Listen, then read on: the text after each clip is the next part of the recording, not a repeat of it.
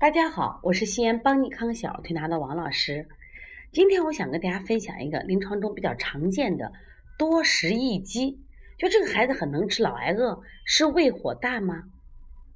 一般我们对于这样的孩子来判断啊，这个孩子啊特别能吃，老是喊饿，老是喊饿，都说这个孩子胃火大。但是我们要降什么呀？降胃火。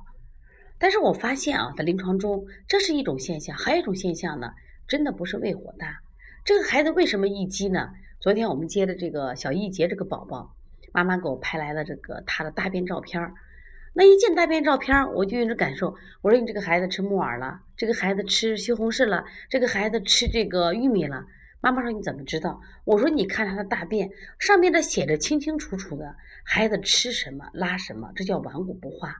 孩子把吃的都拉出来了。